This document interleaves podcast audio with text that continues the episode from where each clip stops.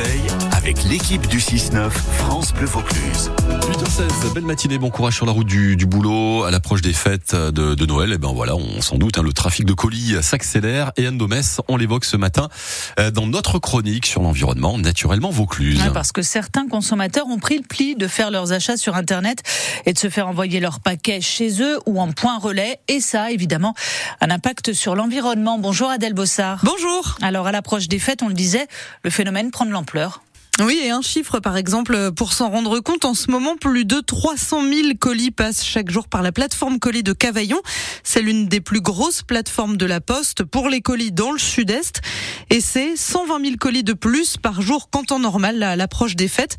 Et ça, ça ne concerne que les colis Colissimo de la Poste. Ça ne compte pas tous les cartons qui transitent via d'autres plateformes, Mondial Relais, FedEx ou DHL notamment.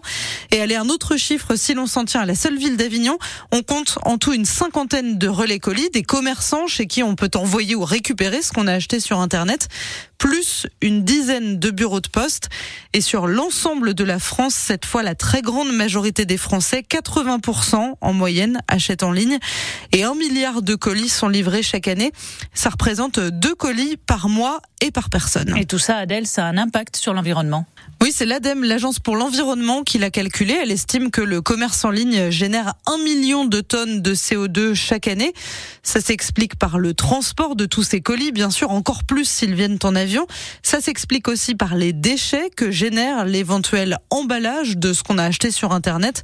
Et puis l'ADEME calcule également l'impact environnemental des immenses entrepôts qui sont construits pour stocker et pour envoyer ces colis. Mais l'agence propose aussi des solutions hein, pour réduire son empreinte sur l'environnement quand on commande sur Internet.